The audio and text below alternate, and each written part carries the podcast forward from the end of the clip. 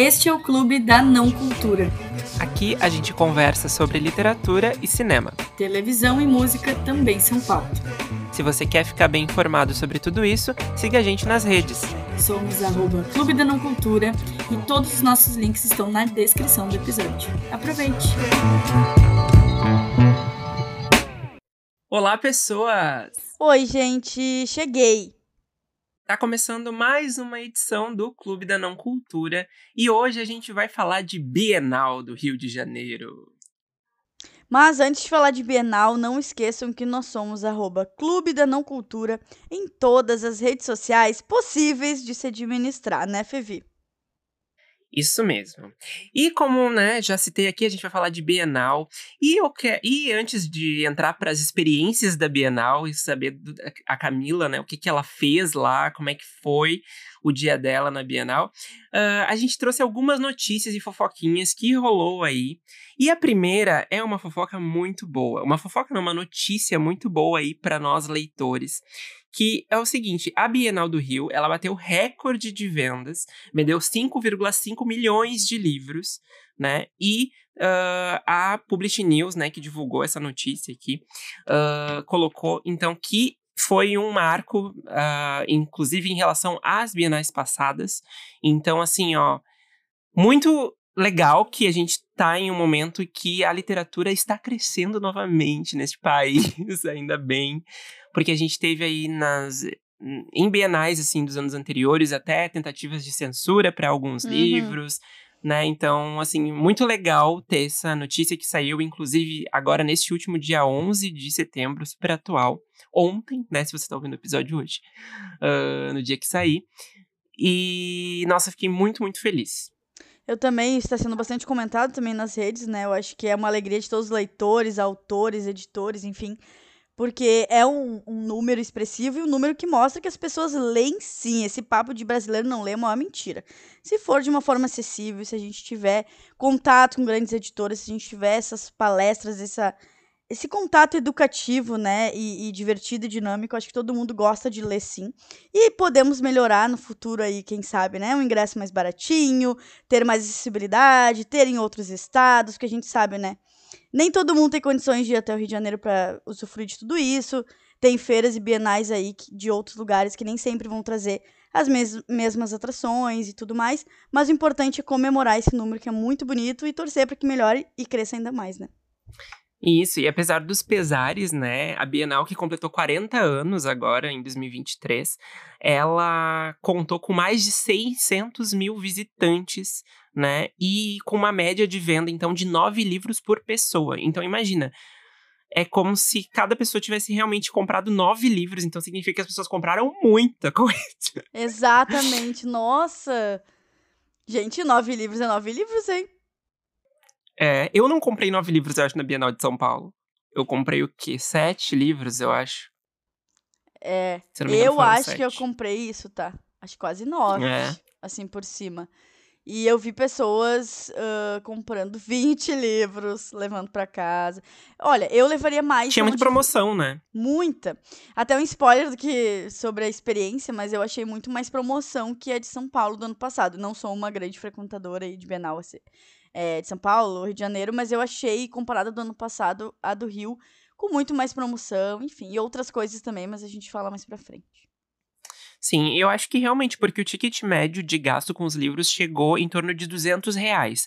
Então vamos supor que se as pessoas, né, com, ah, compraram nove livros mesmo ali, meio que esse foi o ticket médio, assim, meio que não, passou, não foi muito além disso. Então significa que realmente os livros estavam mais baratos, né, porque se tu vai na livraria em um momento uh, do dia a dia, né, cotidiano, aí em qualquer outro período, é, um livro chega às vezes 60, 80 reais, dependendo do tamanho, né. E, enfim, da diagramação também.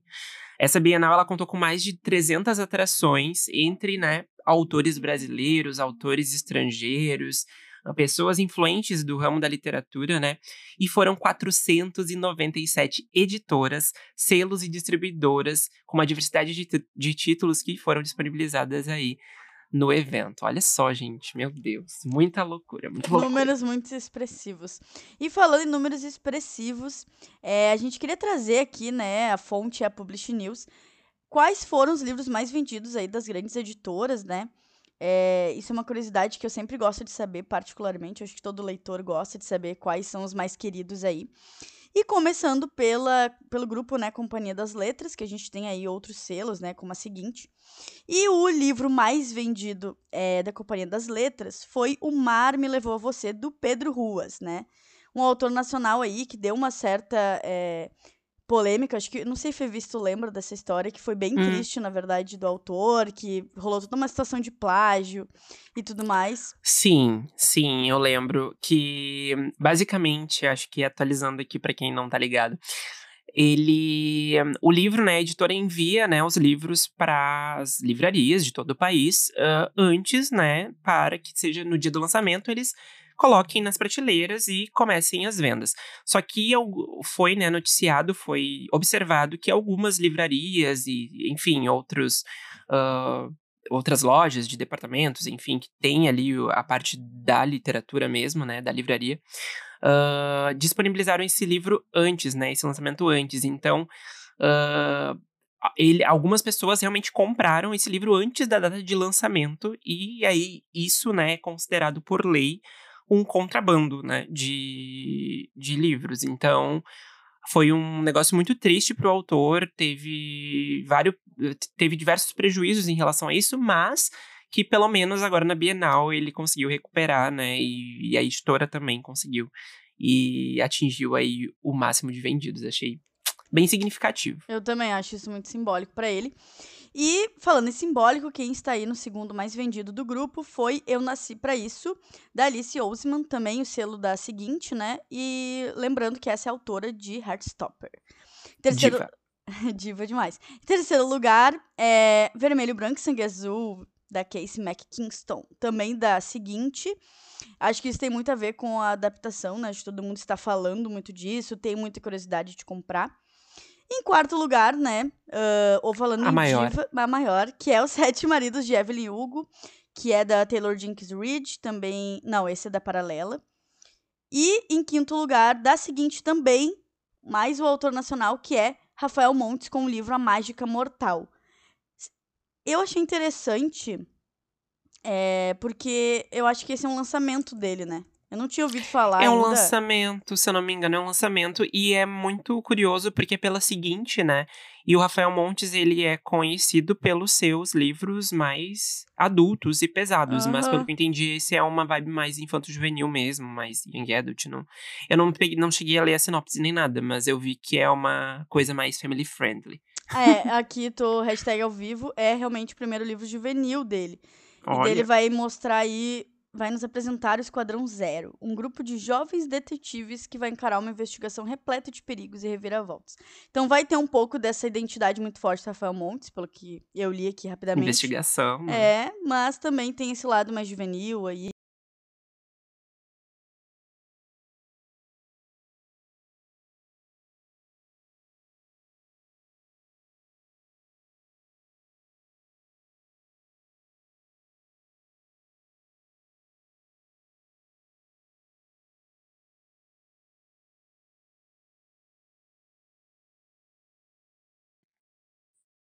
Sim.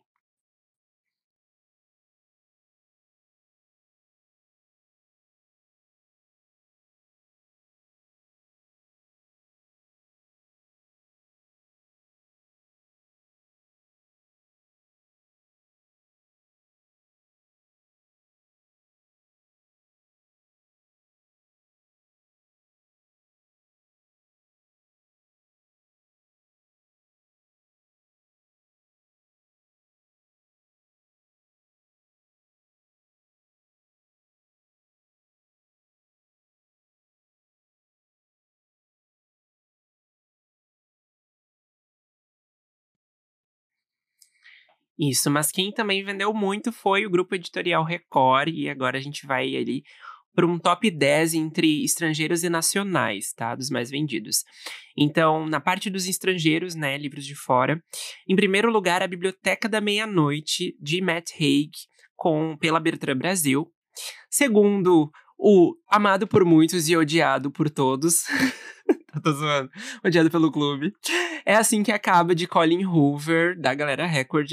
Como sempre, esse livro está sempre em alta nos últimos anos, né? Uh, quem não leu fica curioso para saber o que, que é.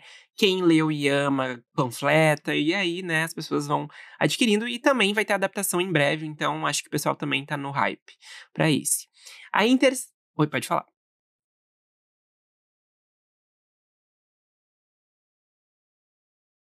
Uhum.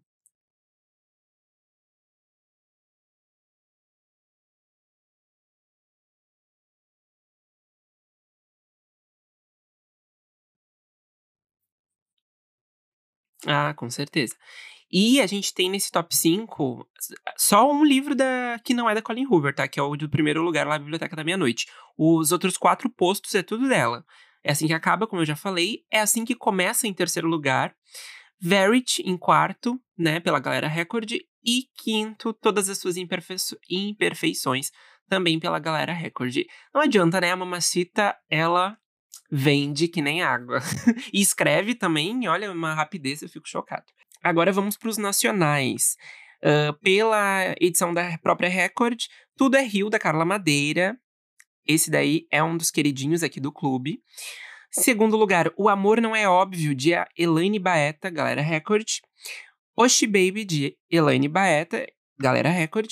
Em quarto, Perdida, da Karina Risse, pela Verus. Que curioso, né? Voltou muito ao hype por causa do filme, eu acho. Eu fiquei chocado. e por último, finalmente 15 da Rafaela Machado, que é a organizadora, né, dessa, dessa coletânea de contos, pena também pela galera Record. É, agora que trazendo o top 10 da Intrínseca, a gente tem aqui Melhor do que nos filmes, em primeiro lugar. Segundo, A Mãe de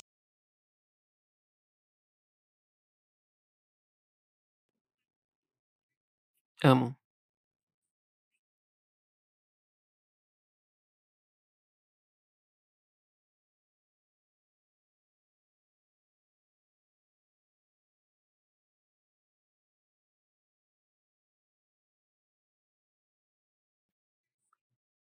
Eu achei interessante também. Tem vários eh, estilos, né? Ali passeando pelo, pelo top 10 deles.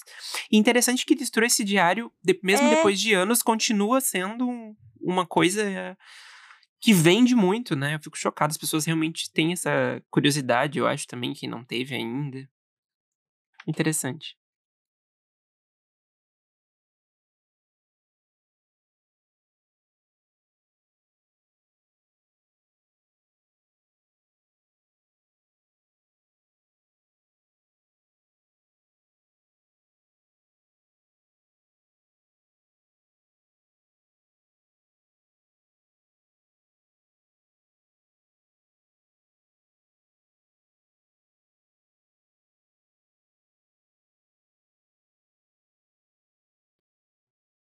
Que massa.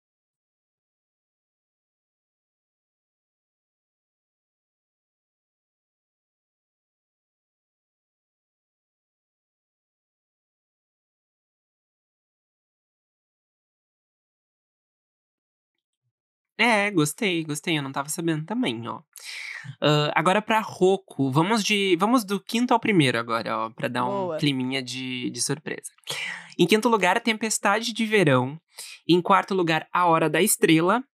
Terceiro lugar, Quebrando o Gelo. Em segundo, Cantiga dos Pássaros e Serpentes, né? A gente sabe que logo mais temos aí adaptação no cinema em novembro.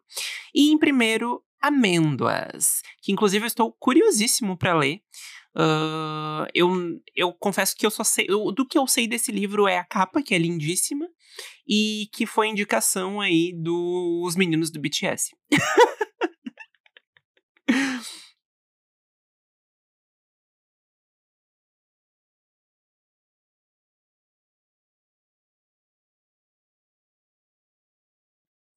Uhum.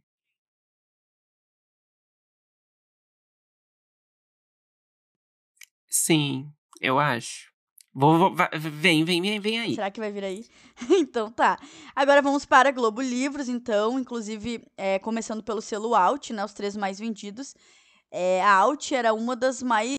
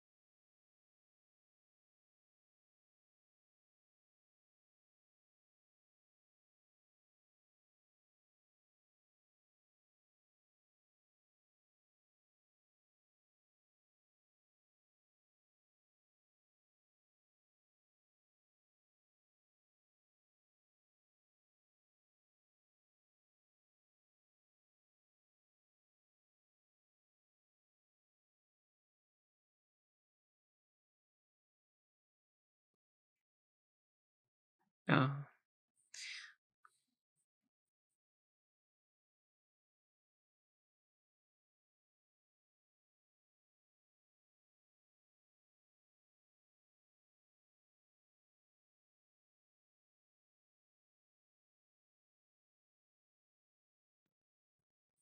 Sim.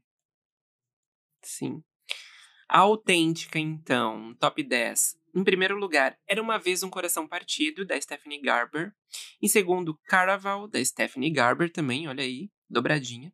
Em terceiro lugar, A Lenda da Caixa das Almas, da Paola Silviero. Quarto, Minha Vida Fora de Série 1, da Paula Pimenta. Nossa, Paula Pimenta, Minha Vida Fora de Série é uma antiguinha, né? Inclusive, eu disse que essa ela não terminou a trilogia ainda, então. Ou é quadrilogia, alguma coisa assim, ela não tinha terminado. Quinto, Doce Jornada da Thaís Rock. Sexto, Entre Três Segredos da Lavínia Rocha. Em sétimo, temos a Ana Lembic com Nação Dopamina. Em oitavo, Chapeuzinho Amarelo, do Chico Buarque, com ilustrações do Ziraldo. Em nono, Talvez Você Deva Conversar com Alguém. Esse eu quero muito ler, da Lori Gottlieb. E em décimo, Menino Benjamin, do Otávio Júnior.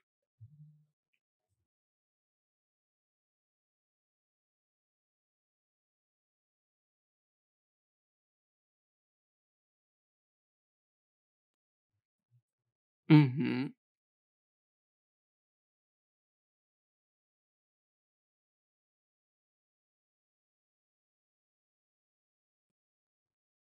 Que é linda, eu recebi fotos e é linda.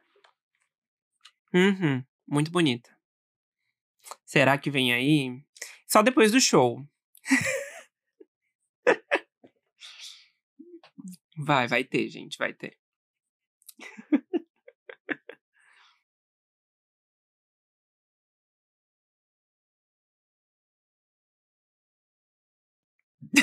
Desacelera.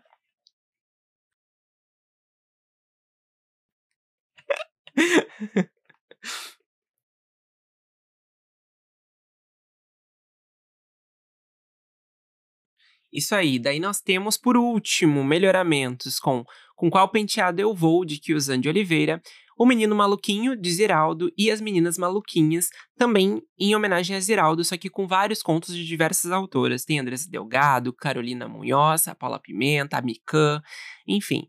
Aí temos Planeta, com Diário de uma Princesa Desastrada 2, da Maide Lacerda, e, em segundo lugar, As Aventuras de Mike 3, do Gabriel Dearo e Manu Digilio.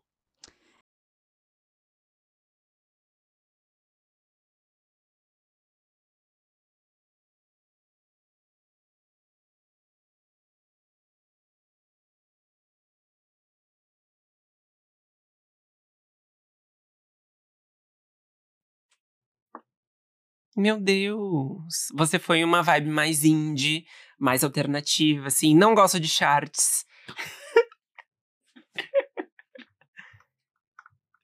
Sim. E a antes da gente perguntar e e tu passar pra essa lista e me dizer o que que tu adquiriu, hã, vou trazer aqui rapidinho que teve fofoca também, né, não teve só notícias boas, teve fofoquinha.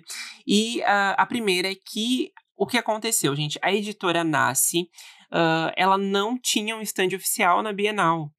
E aí muitos autores, enfim, muitos escritores dessa editora acabaram, né, se sentindo menosprezados e até, de certa forma, ti foram frustrados, né, com a expectativa de que poderia rolar aí um aumento das vendas dos livros deles, enfim. É uma ótima hã, a Bienal, né, é um ótimo momento ali pra divulgar o trabalho deles, e eles foram extremamente prejudicados com essa falta de estande da Nasce. E depois a Nasce se hã, fez um comunicado dizendo que não possuía mesmo, e que eles tinham um parceiro, Livro em Casa, hã, que disponibilizou um espaço pra atendimento aos autores, né, da da Nasce, com agenda de autógrafos e venda dos livros. Mas realmente muito triste pensar que foi perdida uma oportunidade aí muito boa de, inclusive, ajudar a fomentar aí as vendas, a a ajudar a fomentar a leitura. É, tem uma outra fofoquinha também que é deve ter várias dessa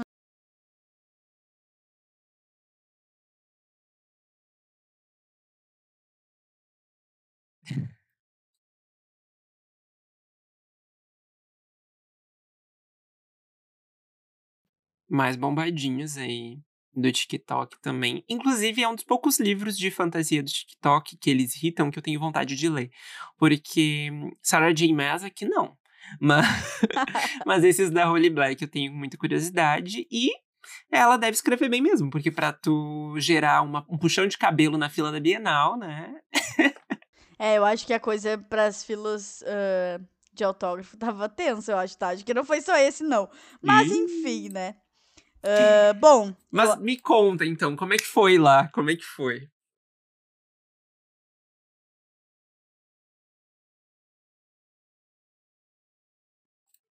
Uhum.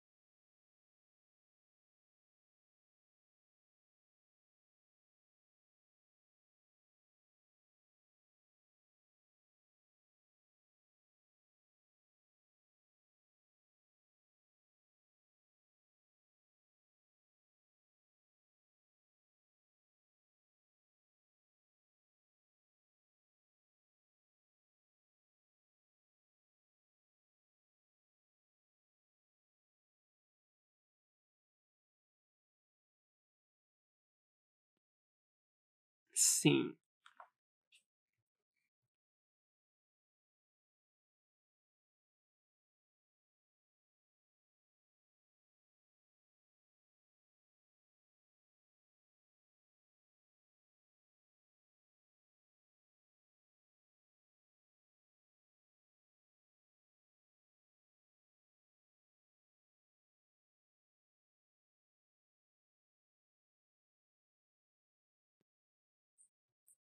Diva. Eu já olhei, eu adoro, gente. É uma farofa maravilhosa, parece uma novela das sete, assim, eu amo. Pois é, e daí.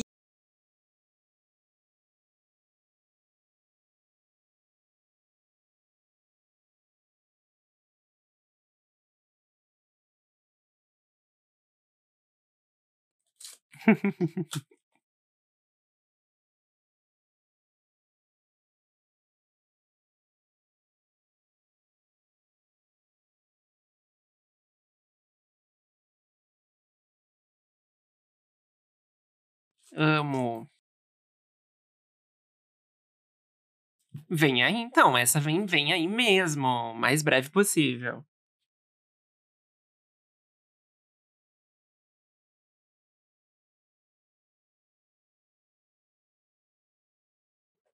Uhum.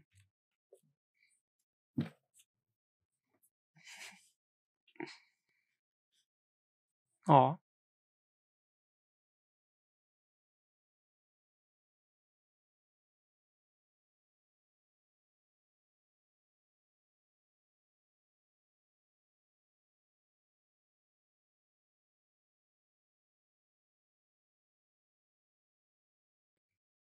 Meu Deus.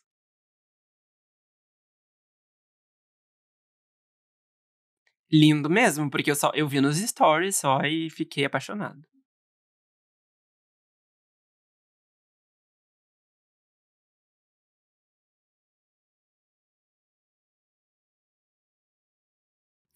Sim. É isso aí, então temos um episódio. Um,